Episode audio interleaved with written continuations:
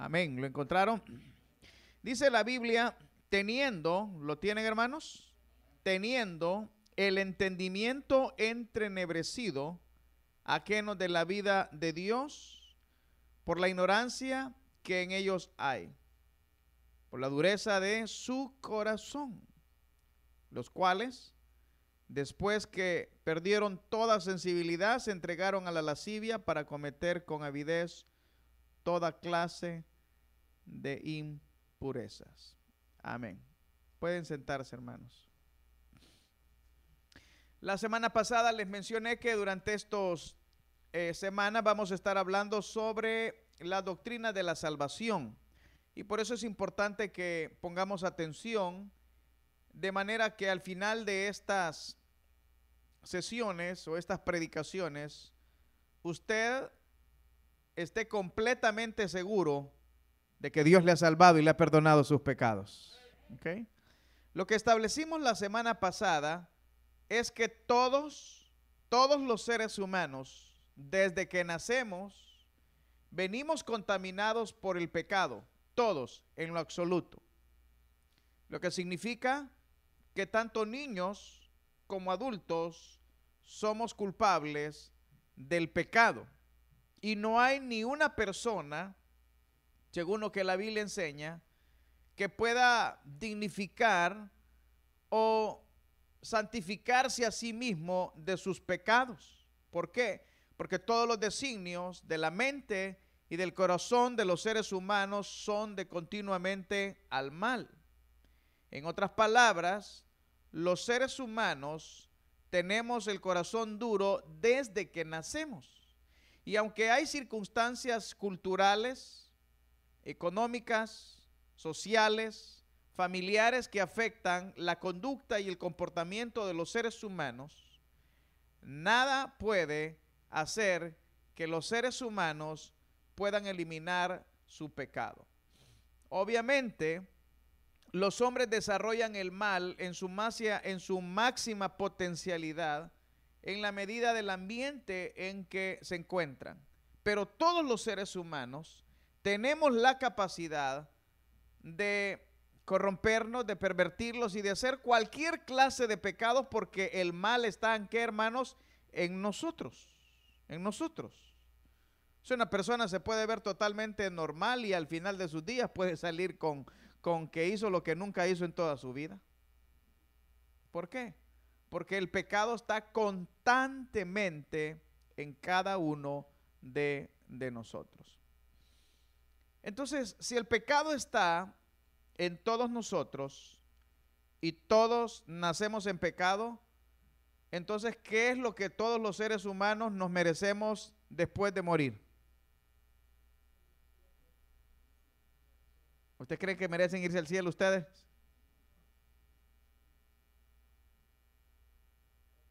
¿Usted cree que nosotros merecemos irnos al cielo, hermanos, al morirnos? Después de lo que usted hizo, después de lo que yo hice, no creo. Sí, porque nadie lo vio, pero Dios sí lo vio. Y su conciencia lo está acusando de que lo hizo.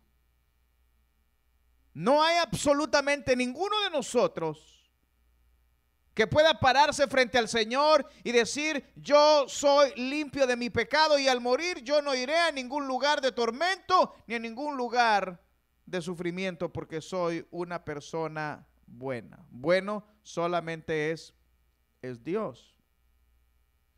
Entonces, todos los seres humanos, por la condición de pecado, no es que merecemos, vamos directamente al infierno, porque la Biblia dice que la paga del pecado es que, hermanos, muerte. Decir todos es absolutamente todos. No hay santo papa, no hay Santa María, no hay Santa Eduviges, no hay ningún santo. El único santo es, es Dios. No hay nadie bueno.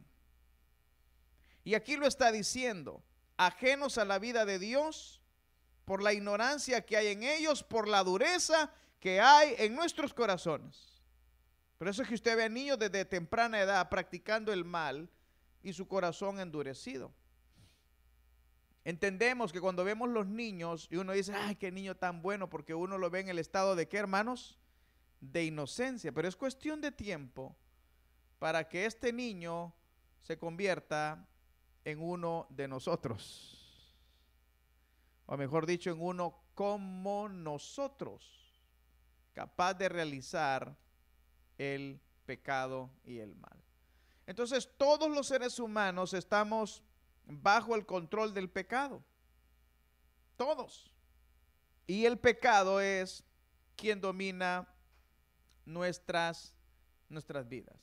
Entonces, si todos los hombres han pecado, y aunque nosotros no estuvimos con Adán, nosotros somos descendientes de Adán, entonces la simiente de Adán se transmite a nosotros desde el momento de la gestación de la vida humana ahí se genera el pecado. Entonces podemos decir que desde que un óvulo y un espermatozoide se unen, desde ahí la maldad se empieza a, a crear. Desde ahí.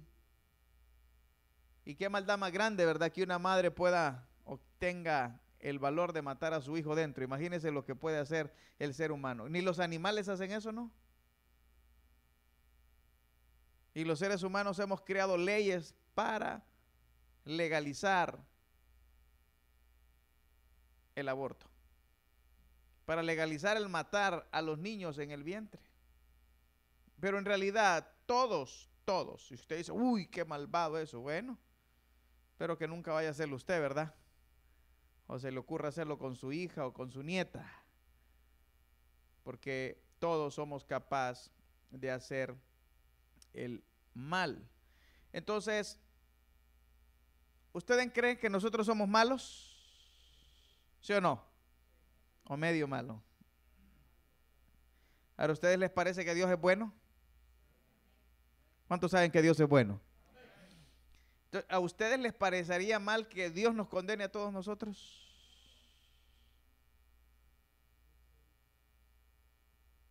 Es importante que entiendan este principio. Todos los seres humanos nacemos en qué? En pecado. Todos. Entonces, si todos los seres humanos nacemos en pecado, Dios no sería injusto en condenarnos a todos. A todos. Y yo sé que hay algunos que piensan que Dios es injusto. Dice, como Dios permite que la gente se muera en África de hambre. No es Dios, son los gobiernos corruptos que se roban el dinero, hermanos. ¿Cómo permite Dios que haya eh, un maremoto y se muera toda la gente? Bueno, ¿en qué quedamos? ¿Dios es bueno y el hombre es malo o qué pasó? Si el hombre es malo por naturaleza y Dios es bueno, no hay ninguna injusticia en que toda la raza humana sea condenada. Porque eso es lo que la Biblia nos está enseñando, de que todos somos pecadores y que todos estamos contaminados por el, por el pecado.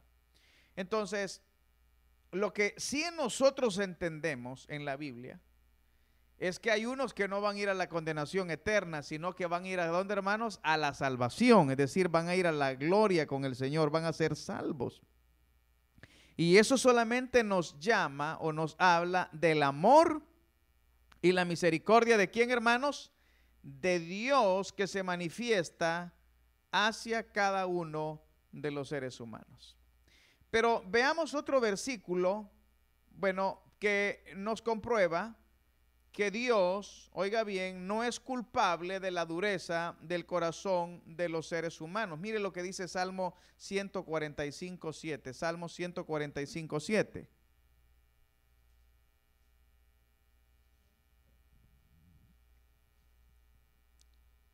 Dice, justo es Jehová en todos sus ¿qué? caminos. Y misericordioso en todas sus ¿qué, hermanos? Obras. Salmo, salmo hermano, en la mitad de la Biblia. 145, 17. Dice, justo es Jehová, justo es Jehová en todos sus caminos y misericordioso en todas sus ¿qué? Obras. Entonces, establezcamos el principio. ¿Dios es justo? ¿Sí o no? ¿El hombre es justo?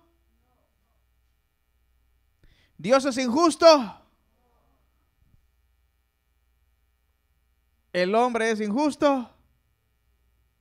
Ok. ¿Estamos de acuerdo en eso? Entonces, no hay ninguna injusticia en que Dios nos mande al infierno a todos. Porque la Biblia dice que Él es bueno. Y si Él nos mandara al infierno a todos, es simple y sencillamente la retribución de nuestro propio qué? Pecado. La retribución de nuestro propio pecado. Y la Biblia dice que la paga del pecado es que, hermanos, es muerte. Ahora, si todos nosotros, escuche bien, esto es importante, hoy van a aprender un poquito más de la lógica de la salvación o del principio bíblico de la salvación. Si todos estamos muertos en nuestros delitos y pecados, entonces ¿por qué unos se salvan y otros no?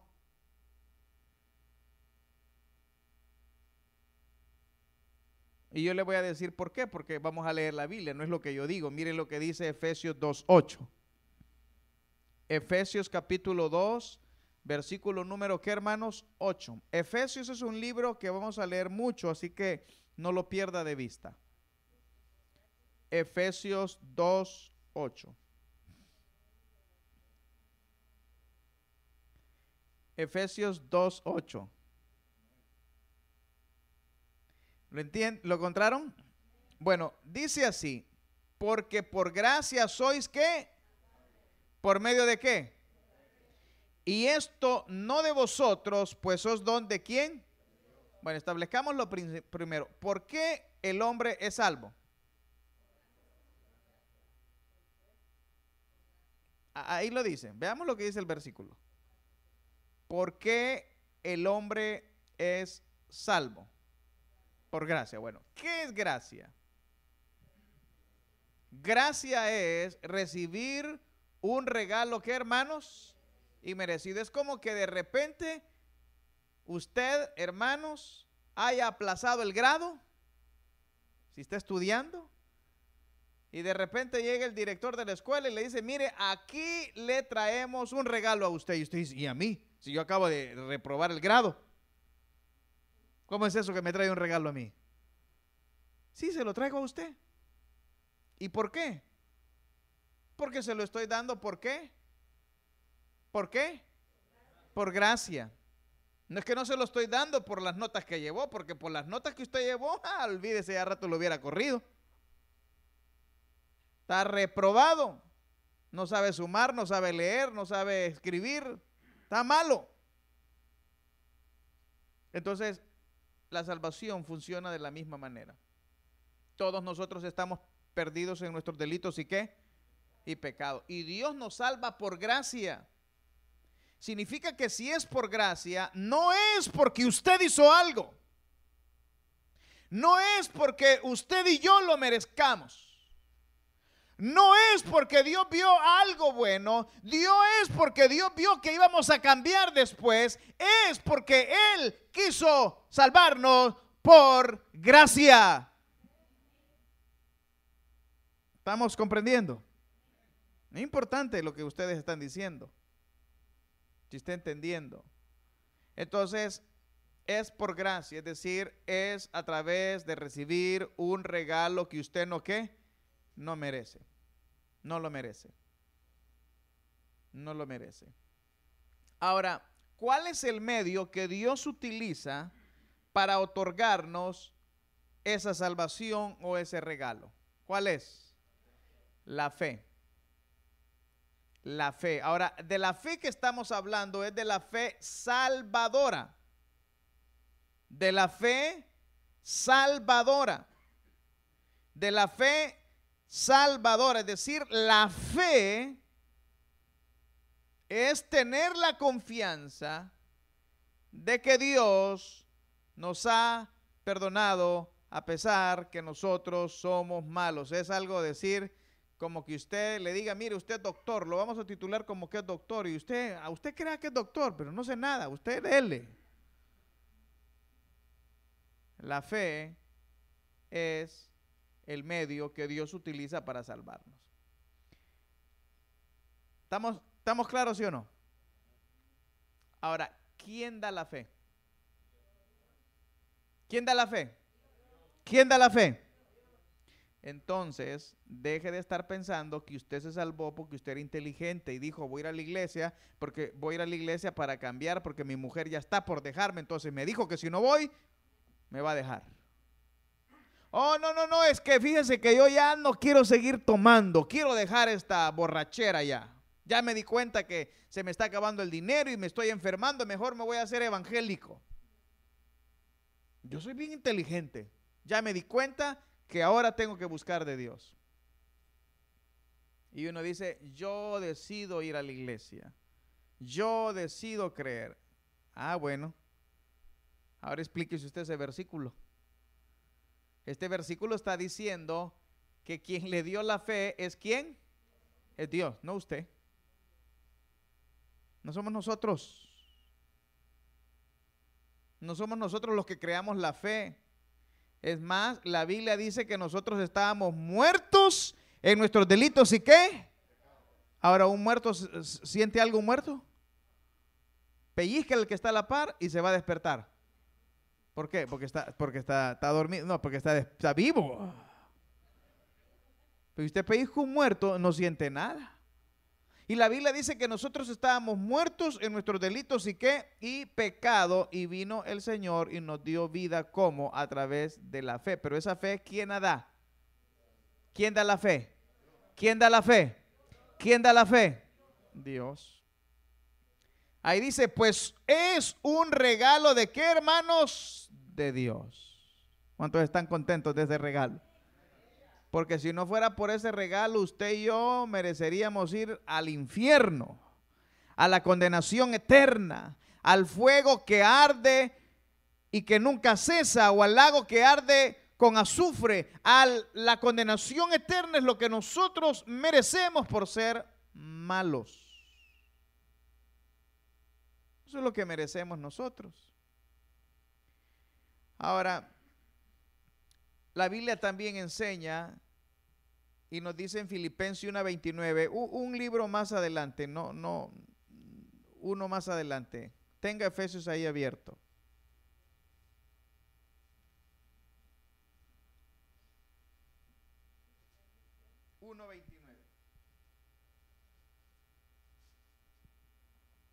Filipenses 1:29. ¿Lo encontraron? Dice, porque a vosotros, hablando de los que reciben la fe, os es concedido a causa de Cristo no solo que creáis en Él, sino que también padezcáis en qué? Por el, ¿Sabe lo que está diciendo ese versículo? Que Dios nos ha dado el privilegio de que creamos en quién, hermanos? En Cristo. Entonces, esto es importante. Uno no puede hacer que la gente se haga cristiana. Uno no puede hacer que la gente acepte a Jesucristo. Mire, alguien puede estar predicando y usted le puede decir a la gente, mire, acepte a Cristo y casi se lo jala, mire, acepte a Cristo. No, no, el único que puede hacer eso es quien, hermano, es Dios. Si Dios no toca a la gente y le otorga la fe, de nada, de nada sirve que digan que acepta a Jesús. No es una emoción, no es que el predicador era bueno, es que viera cómo se sintió la música y hasta el humo que pusieron. No, es que el Espíritu Santo es el único que puede cambiar y regenerar el corazón de los seres humanos y otorgar a los seres humanos la fe salvadora. De ahí nadie más. Nadie. Por eso es que la salvación es personal. La salvación no se le puede otorgar a nadie, la salvación no se le puede vender a nadie, a la salvación no se le puede ayudar a nadie, ni a sus hijos, si usted no dará cuenta por su esposo, ni por su esposa, ni por su hijo, ni por su hija, ni por su primo, ni por su prima, ni mucho menos por el proyecto que quieren. Todos daremos cuenta cada uno por nuestras propias ¿qué? acciones. Entonces, la fe es otorgada por quién, hermanos? Por Dios. Eso es lo que yo quiero que ustedes entiendan y aquí se les va a quitar el sueño. ¿Quién elige quién se salva? ¿Dios elige a quién se salva o el hombre elige si se salva? A mí me gusta que estén aprendiendo. Sí, porque es lo que la Biblia dice, porque la mayoría de nosotros dicen que yo tengo libre albedrío, yo, yo quiero me voy al cielo y si yo quiero me voy al infierno. Ah, mire qué bonito. Yo lo que leo en la Biblia es que todos vamos para el infierno. Y que nadie puede dejar de ir a ese lugar de tormento si no es Dios que en su misericordia nos alcanza y nos salva. Qué bendición eso. Y les voy a poner un ejemplo. Ustedes conocen Israel. Todo este libro habla de un pueblo que se llama ¿quién? Israel. Entonces hay gente que le cuesta entender que Dios elige a la gente que se va a salvar. Explíquese usted por qué Dios eligió dentro de todos los pueblos de la tierra solo a Israel. Y no eligió a los babilónicos, no eligió a los egipcios, no eligió a los medopersas. ¿Fue a quién? A Israel que hay gente que le cuesta entender eso, pero explíquese por qué todo el Antiguo Testamento habla de Israel, la nación de Israel, el pueblo de Dios, el pueblo que Dios escogió. La nación preferida por Dios es Israel. Entonces también dentro de todos los pueblos de la tierra, Dios elige quién se salva y quién no. Noticia para aquellos que andan pensando y diciendo, yo no voy a aceptar a Cristo, pues no lo acepte. Ni yo estoy interesado. Porque el que salva es Dios. El que cambia el corazón es Dios. Y eso es lo que la Biblia nos está enseñando, que es Dios quien otorga la capacidad a los seres humanos de, de creer. Ahora, la fe es otorgada a los humanos por la voluntad propia de Dios. Mire lo que dice Efesios 1.11. Efesios 1.11.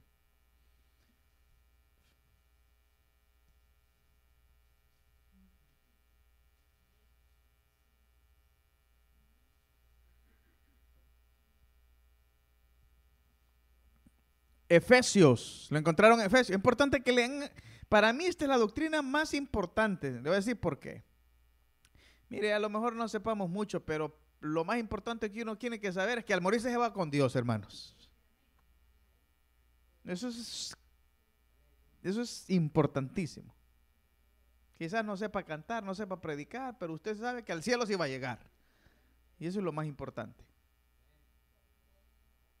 Oiga, oiga lo que dice esto. En él, asimismo, tuvimos herencia, es decir, en Dios, en Él mismo, nosotros somos herederos. En Él. Habiendo sido, ¿qué dice? Predestinados. Conforme al propósito del que hace todas las cosas, según el designio de qué? De su voluntad.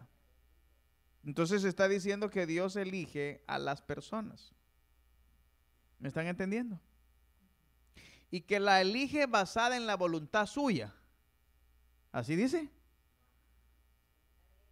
¿Basada en la voluntad de quién? De Dios. Es decir, Dios no elige a las personas porque dicen uno, es que Dios me eligió a mí porque sabía que yo iba a aceptar en el año 2022. No, porque un muerto no puede tomar decisiones. Y la Biblia dice que nosotros estamos muertos en delitos y qué? Y estamos inundados, ¿por qué? Por el pecado. Fue Dios quien le regaló a usted la capacidad de creer. Mire qué bendición, hermanos, que nosotros creemos en Jesús. Y fíjese que hay en otros lugares que adoran las vacas, por ejemplo. Adoran a un señor gordo ahí sentado. Adoran, hermanos, a una fotografía de alguien y uno dice, Dios mío, ¿qué es esto? Y nosotros tenemos la bendición porque nuestros ojos han sido abiertos de conocer al autor y el consumador de la fe, a Jesucristo, el Hijo de Dios. Y Dios se ha revelado a nosotros.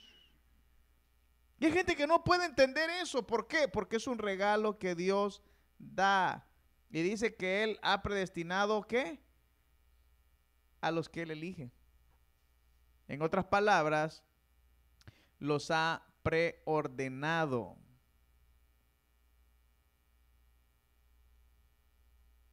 Lean la Biblia, hermanos, lean la Biblia. Y pongan atención. Entonces, de manera que si un hombre se condena, no es la culpa de Dios, porque cada uno de nosotros nacemos en qué, hermanos? En pecado. Y uno dice, ¿yo cómo me voy a salvar, hermanos, si yo soy bien duro? No, es que, es que Dios no es injusto en, en mandar al infierno a todo el que se vaya, hermanos. Lo que uno debe de preguntarse es cómo es posible que yo siendo un vil pecador me eligió a mí. ¿Cómo es posible que yo siendo un pecador me eligió a mí? ¿Cómo es posible que Dios tuvo misericordia de mí? Entonces lo que usted debería de estar haciendo es saltando de alegría, contento de que el Hijo de Dios murió por usted en la cruz del Calvario. Y que Él lo ha elegido a usted dentro de todos los pueblos de la tierra.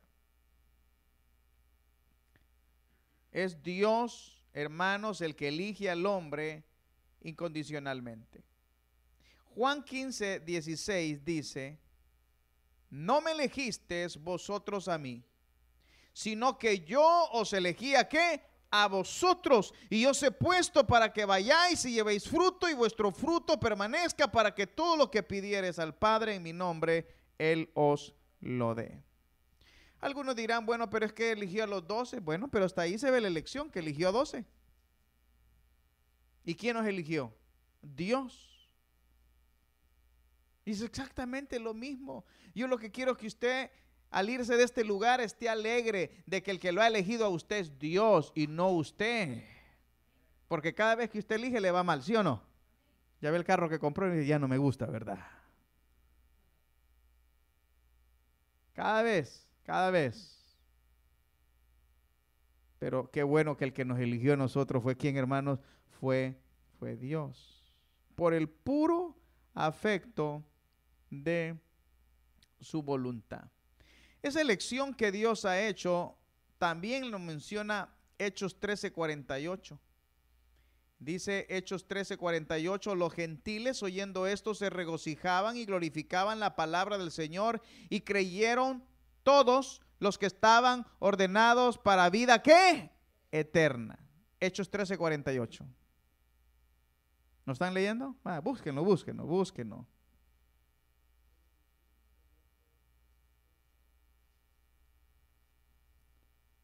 Hechos 13:48. Los gentiles, oyendo esto, es decir, los que no eran judíos, ya el Señor está salvando a los que no son judíos se regocijaban, se alegraban y glorificaban, glorificaban a Dios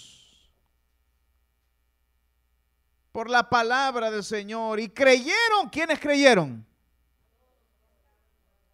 Todos los que estaban ordenados para vida, ¿qué? Dijeron, creyeron en el Señor todos los borrachos que vinieron hoy porque andaban tristes. Creyeron en el Señor los que se aburrieron del pecado y se cansaron. Creyeron en el Señor los que querían que les arreglaran el matrimonio. Creyeron en el Señor los que querían dejar... No, no, no. Creyeron en el Señor los que estaban elegidos, ordenados para vida. ¿Qué hermanos? Eterna. Les quiero decir algo. Dios sabe cuántos nos vamos a salvar. Es más, la Biblia dice que cuando entre el último, Él va a venir. ¿Cuándo va a ser? No sé. Pero es una bendición saber que Dios tiene contado a sus elegidos. Es más, Él tiene contado todo, porque Él todo lo tiene en la palma de qué hermanos? De, de sus manos. No se le escapa nada.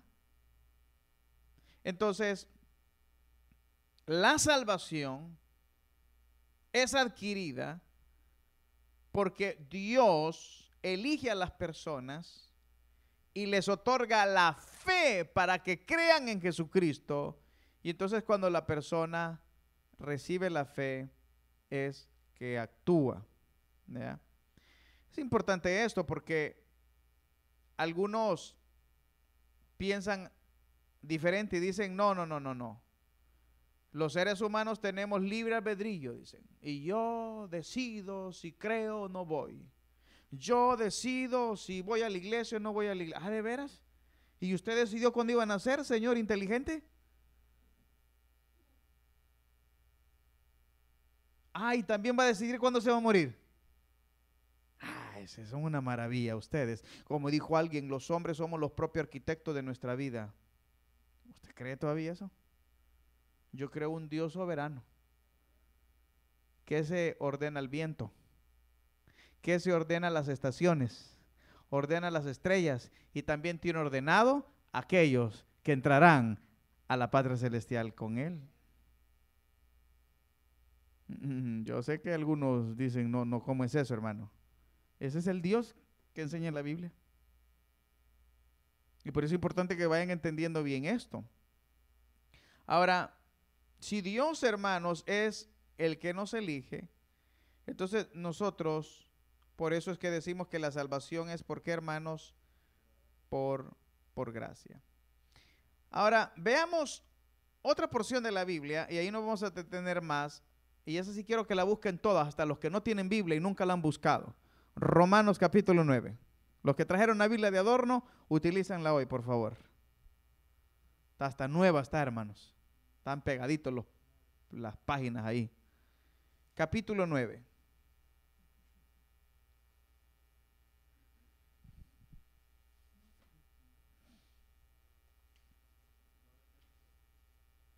Romanos capítulo 9.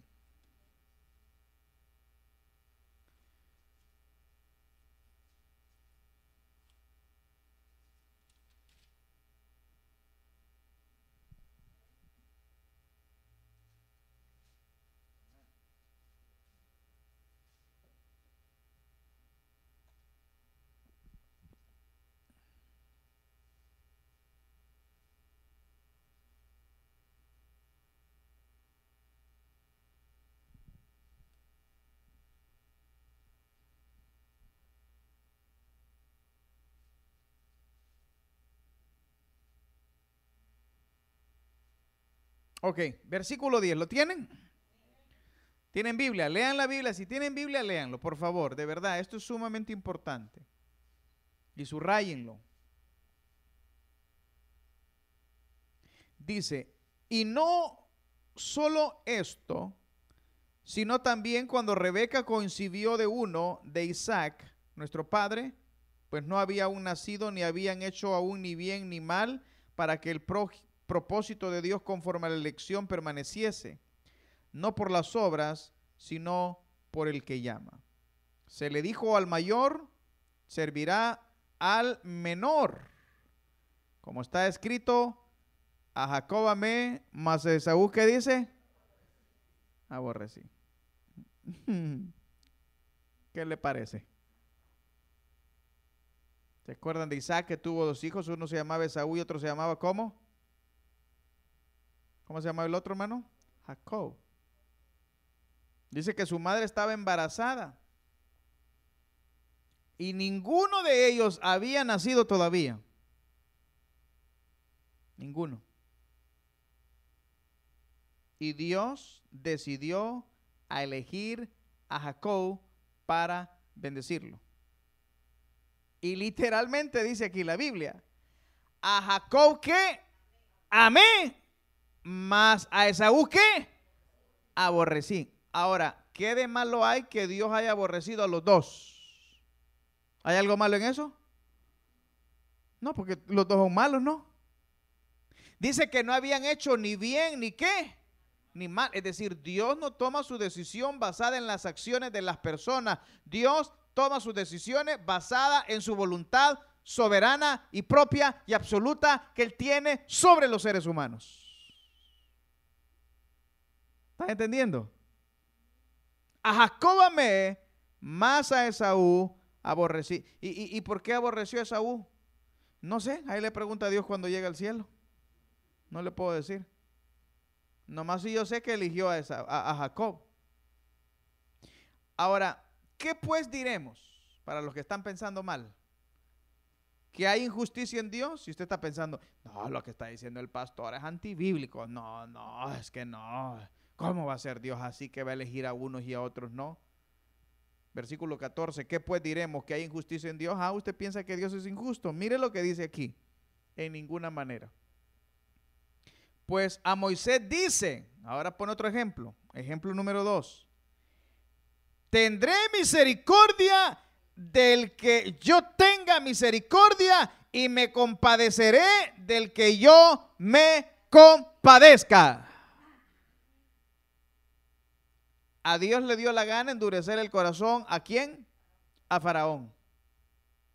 Y a Dios le dio la gana salvar a Israel de Egipto y no a los egipcios. Cuando los egipcios iban pasando en el mar, ¿qué dice la Biblia? Que se cerró y se ahogaron. ¿Qué? ¿Quién nos mató? Dios.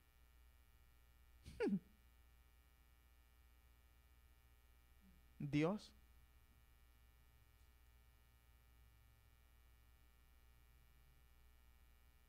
¿Por qué? Porque Él tiene misericordia del que Él quiere tener misericordia. Y Él se compadece del que Él quiere tener compasión. Eso no hace que Dios sea malo. Ni hace mucho menos que Dios no sea bueno. ¿Por qué? Porque ya dijimos que todos los hombres nacemos en pecado y merecemos qué? La muerte. Mire, eso es como que usted tenga a 100 personas en la cárcel y los 100 tengan la pena de muerte. ¿Sí o no? Y si le parece injusto, fíjese esa figura. Los presidentes de este país, antes de salir del, de su mandato, tienen el poder para decir, Ah, fíjate que me llegó una carta.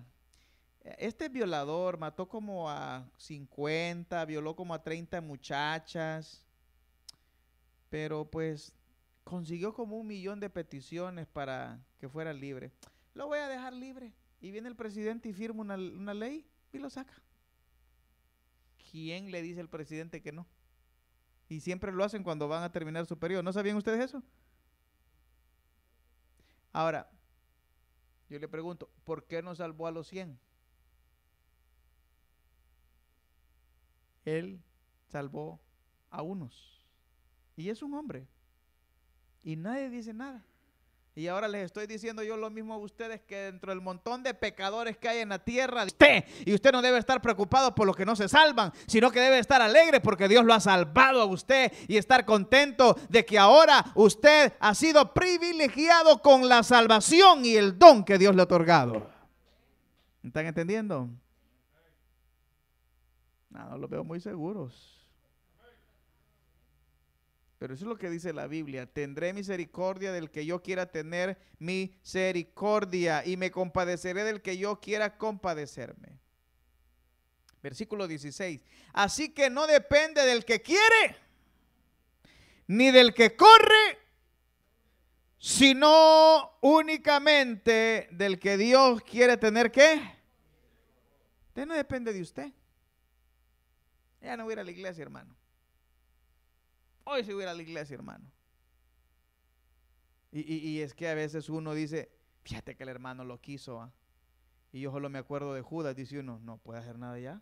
Ya hice todo lo que está a mi alcance. Y a mí ya me ha hablado como a la una de la mañana, va, fulano de tal, que mire, que no sé qué, que no sé cuánto, que, ¿qué hacemos? ¿Qué voy a hacer corriendo? Le digo, ¿dónde está tal lugar? Y le digo, ¿le están pegando? No. ¿Está segura? Sí. Va, pues mañana lo hablamos, le digo. No, voy a dormir otra vez. ¿Qué voy a hacer yo?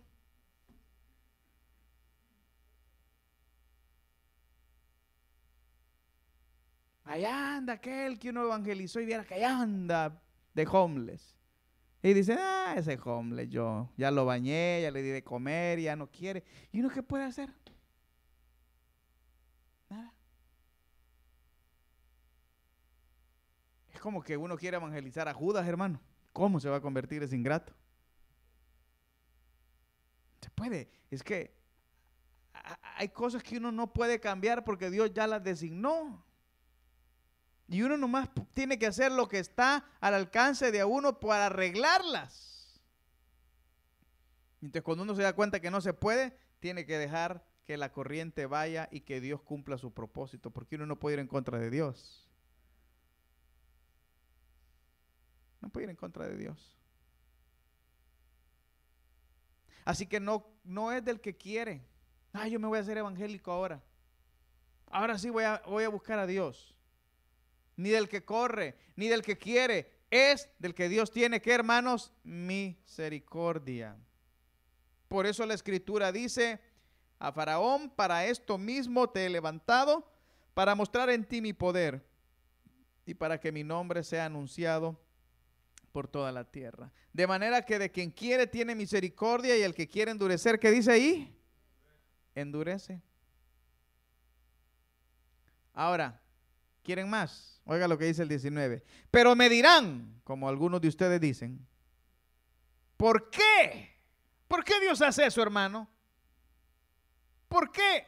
¿Por qué pues inculpa? ¿Por qué? Entonces dice, ¿quién ha resistido a la voluntad o a su voluntad de Dios? Más ante, oh hombre, ahora le está diciendo a usted, oh hombre, oh hombre, ¿quién eres tú para que pelees contra Dios? ¿Y usted quién es para andarle reclamando a Dios, pues? ¿Quién es uno para andarle reclamando a Dios que por qué hace así Dios, hermano? Ay, viera lo que hizo Dios, hermano. Y entonces se pelean con Dios. Ay, no sé, es como que se pelee con la cocinera, ya no va a comer. ¿Cómo se va a pelear usted con Dios?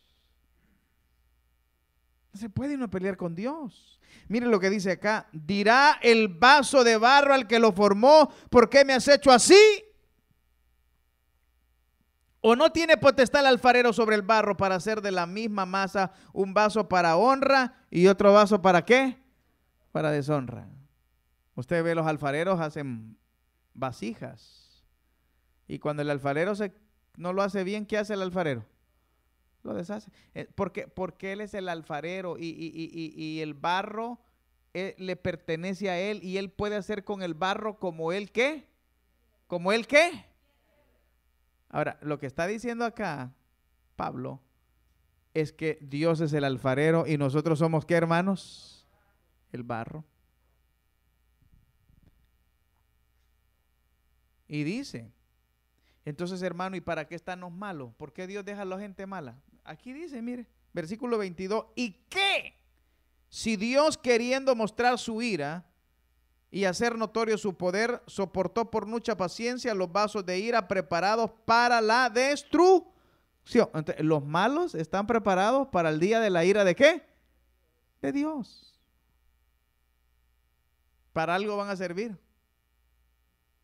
Para que Dios se desquite su ira. Por eso dice la Biblia, ahí será el llorar y el crujir de qué? De diente. Y ahí Dios pagará a cada uno según sus obras. Aquellos que se burlaron, aquellos que negaron al Señor, sufrirán las consecuencias. Entonces, Dios no es culpable que la gente no quiera dejar el pecado. Dios no es culpable.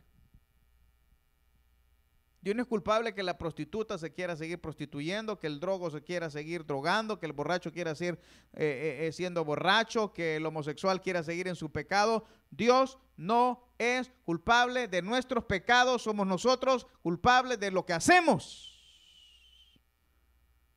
Pero sí Dios es el protagonista de nuestra salvación. Y es Él el que nos ha dado la bendición de que ahora seamos sus hijos, hermano. ¿Me están entendiendo? No sé si me están entendiendo, hermano. Es un poco difícil esto. Cuando yo estudié esto tenía 15 años la primera vez. Casi no dormí ese día. Como por un año pensé estudiando, estudiando y no entendía esto. Pero ¿cómo lo va a entender? Leyendo más la palabra de qué? De Dios. Entonces, dice, y para hacer notorias las riquezas de su gloria, las mostró para con los vasos de misericordia que él preparó de antemano, es decir, anticipadamente para gloria, a los cuales también ha llamado, esto es, a nosotros. No solo los judíos, sino también qué? Los gentiles. Sí, porque algunos dicen, no, hermano, está hablando de Israel, es que usted no está interpretando bien la Biblia, ¿no? Ahí dice no solamente los gentiles, no solamente los judíos, sino también qué? Los gentiles, es decir, los que no son qué? Judíos. Entonces, yo finalizo esta noche diciéndole lo siguiente y repito. Los hombres nacemos en pecado y estamos condenados por el pecado, ¿correcto? ¿Estamos de acuerdo? Ahora, ¿los seres humanos merecemos ir al infierno? ¿O no? ¿Por qué? Por el pecado. Entonces, viene Dios del montón de pecadores, lo ha elegido a usted lo ha elegido a usted y le ha dado la capacidad de que tenga fe en Él. Por eso es que la fe solo uno la recibe. Uno no puede crear la fe. Y es por eso que la salvación no es para todos. Esta iglesia tuviera mucha gente y hay unos que van, otros se vienen, otros andan de turista, otros andan de vacaciones, a rato regresan. Pero el que es de Dios no se pierde, sino solamente el hijo de qué? De perdición.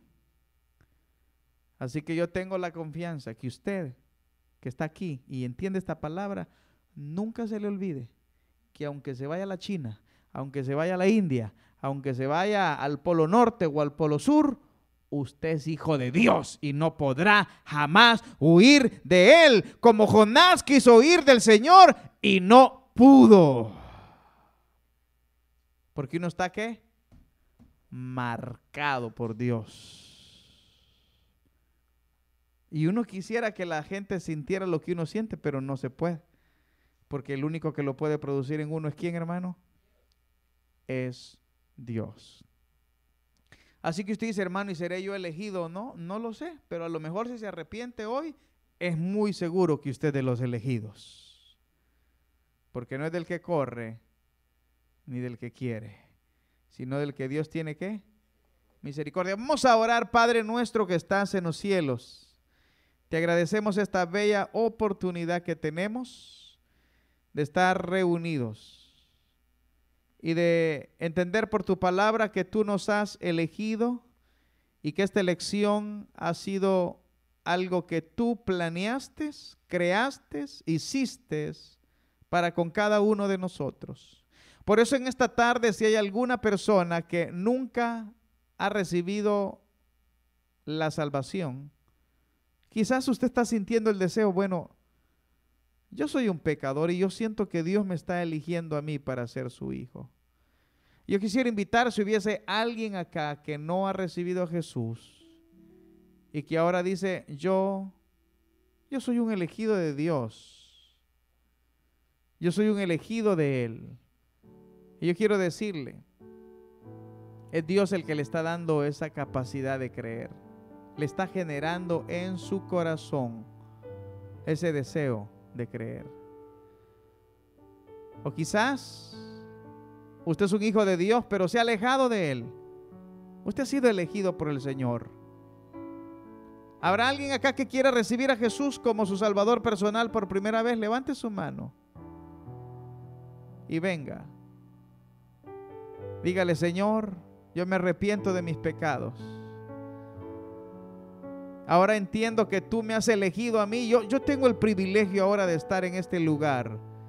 Es porque tú me has llamado y Dios te está llamando, levanta tu mano y dile, Señor, perdóname. Reconozco que soy uno de tus elegidos. Reconozco que soy uno de los que tú has llamado